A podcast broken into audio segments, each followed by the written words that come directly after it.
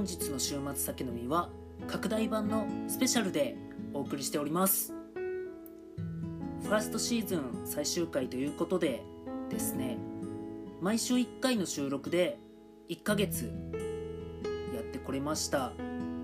別にお金入るわけじゃないからいつでも簡単にやめちゃったりとかもできるんですけど案外ねこれやってみると楽しいもんで日記書いてる感覚に近いのかな？あと遠く離れたなかなか会えない人たちにさまあまあ元気でやってるよって聞かせてあげれますしいつか未来の自分がこれ聞いて思いがけず今の自分からパワーもらえるかもしれないし仲間たちとこんなんやってたなっていい思い出にもなりますしね。たまたま週末酒飲みに出会ってなんとなく聞いてる誰かがちょっと本当にちょっとでも元気出してくれたら嬉しいよね。はい。最終回のテーマは人生を一つの物語として捉えた時あなたの物語に欠かせない登場人物は誰ですか？です。あなたが主役の物語にはあなただから出会えた登場人物がいます。あなたが主役の物語にはあなただから起きた出来事があります。それはきっと他の誰かじゃダメだったんですよ。仲間友人恋人家族あるいは宿敵やライバル。あなたがこれまでに綴ってきたそれらを読み返しながら今日だけはグラスを傾ける回にしてください。今回だけそんな日があってもいいんじゃないかな。ここからは前半の続きです。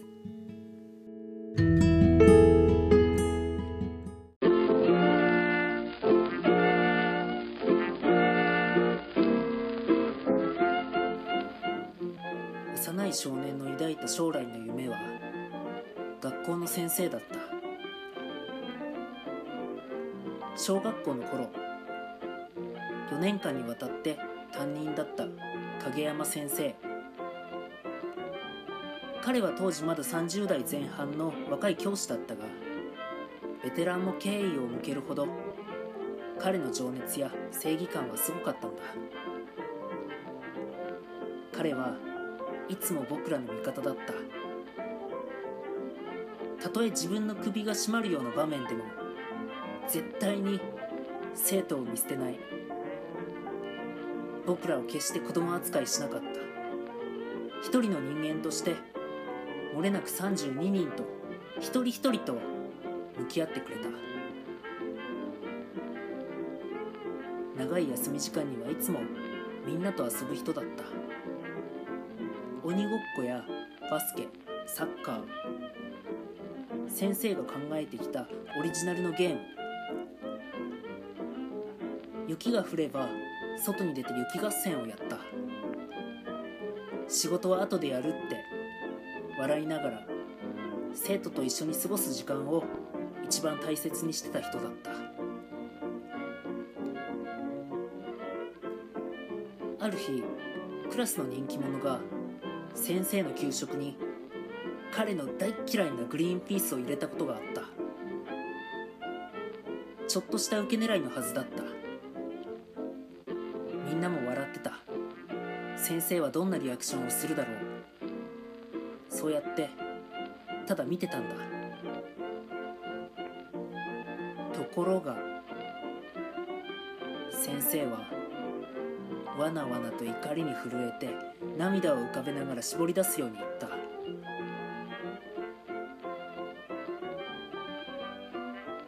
して。こんなことするんだ。先生は給食を食べずに教室を出ていくと保健室にこもって5時間目も戻らなかった。いよいよ6時間目になるとみんながそわそわしだしてクラスの全員で話し合った結果みんなで保健室まで迎えに行くことになったんだ。鍵がかかって開かない保健室の前で僕らは先生を呼んだ。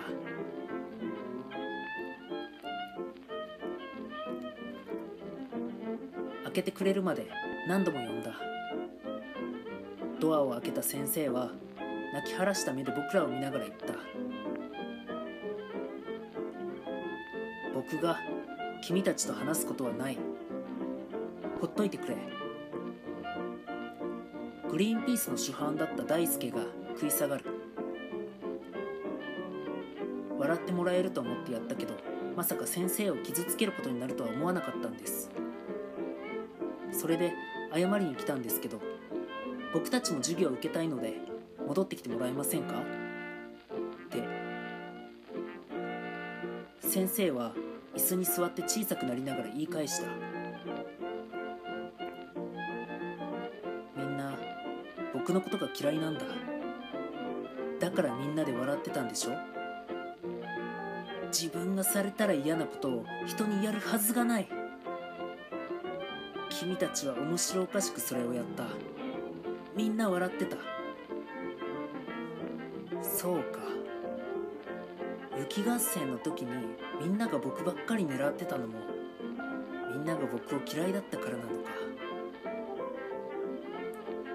こんな大人がいると思わなかった。僕は先頭に立つ大輔の隣で先生の話を聞いてた。真剣に聞いてたはずだった。思いっきり吹き出してしまった。目の前にいるのは大人じゃない。僕らは彼という人を分かってなかった。親や兄弟他の誰より信頼できる大人だと思ってた。でももしかしたら本当は違うかもしれない。今目の前にいるのは信頼できる大人じゃなく信頼すべき仲間なんだ。ちょっと背が高くて負けず嫌いで物知りで優しくて純粋な僕らの仲間。そう思った。何笑ってんだよ。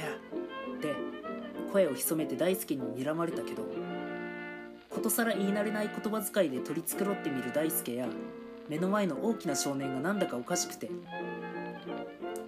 絶対笑っちゃいけない場面そういうのは分かってるんだけど。でもダメだダメだと思うほど笑ってしまう。下を向いて小刻みに震える僕の後頭部を美咲に叩かれた。腕を引っ張られて後ろへ連れてかれた。黙ってと口パクで訴えてくる。僕は黙って手刀を繰り出しごめんとアピールする。深呼吸して心を落ち着けるとみんなをかき分けて再び先生を説得する大輔の横に立った。言わなきゃ先生は誤解をしている。一つ一つみんなでその糸をほどいていかなきゃ。先生僕は声をかけて目を合わせた。大輔も僕を見た。ところでまた吹き出してしまった。しかもさっきより盛大に。ダメだ。落ち着いたと思ったのに。みんなの視線がやばい。いっそ今切腹してしまいたい気分だ。再び頭を叩かれ後ろへ連れ戻された。お前何がしたいんだよ。亮が声を潜めて言った。その手を振りほどいて先生に言葉を投げた。先生は誤解してます。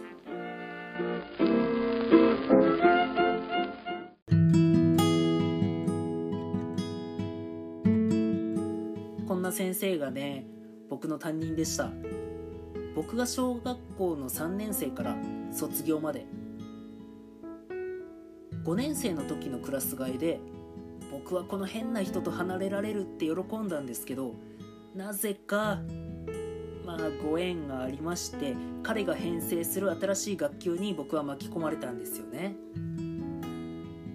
僕らはこの頃長い休み時間になると外行って戦いごっこってしてたんですよ。先生がいないの前提で見張り役を立ててそうしないと100%大人たちが止めに入ってくるんで殴る蹴るは当たり前。投げる振り回す何でもありのまあ大人から見たら喧嘩以外の何でもないんですけど怪我だけさせないように加減はするけど本気でぶつかるっていうルール。誰が一番強いか決めようって遊んでましたね。もうねスポーツ感覚ゲーム感覚でしたね。そんなもんだからやっぱり強いやつを相手にするとめちゃくちゃテンション上がるんですよ。勝ちてってアドレナリン出てきちゃう。降参させるか立ち上がれなくしたら勝ち。だから雪合戦やってる時も影山先生が参加した時先生降参させたやつ最強なんじゃね？言わずとも全員が影山先生をたげってましたよね。まあそれを伝えたんです。保健室で。そういうことだったの？でそれで誤解は一つ解けたんですが、まあ、僕らの戦いに関しては先生から「君たち同士でやって誰かが怪我したら危ないからやめなさい」あと雪合戦に関しては容赦なく一人狙いされるこっちの身にもなってくれと。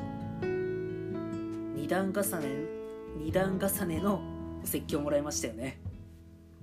普通の先生じゃなかったけど先生と呼べる人は僕の人生では後にも先にも彼一人だけだった気がする。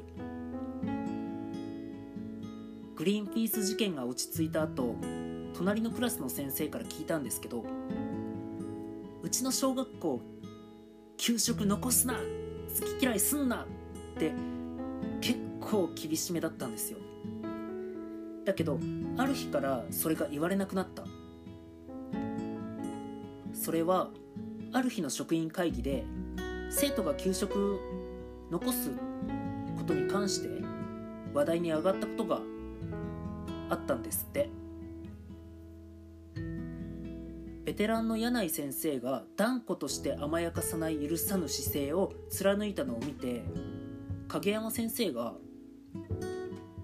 そのベテランの顔色をねまるで気にせずにちょっと何のお話されてるのか僕は分からないんですけど柳井先生も嫌いな食べ物ありますよね。それが学校給食に出る出ない関係なく他の先生方もありませんか？食べれないもの。大人たちができないことを生徒たちに押し付けるのは良くないと思うな僕は。って言ったみたいなんですよ。そしたら校長が「私は嫌いなものだらけです」って言って笑ったらしい。その時から給食残すなルールは先生たちの中から消えたって。お隣のクラスの先生から聞いたことがありました。影山先生といつも仲良く喋ってた年が近い同僚の先生なんですけど結構な美人さんだったのを覚えてます。影山先生を手本にしていつも影山先生の味方してくれてたなそんなことを思い出しました。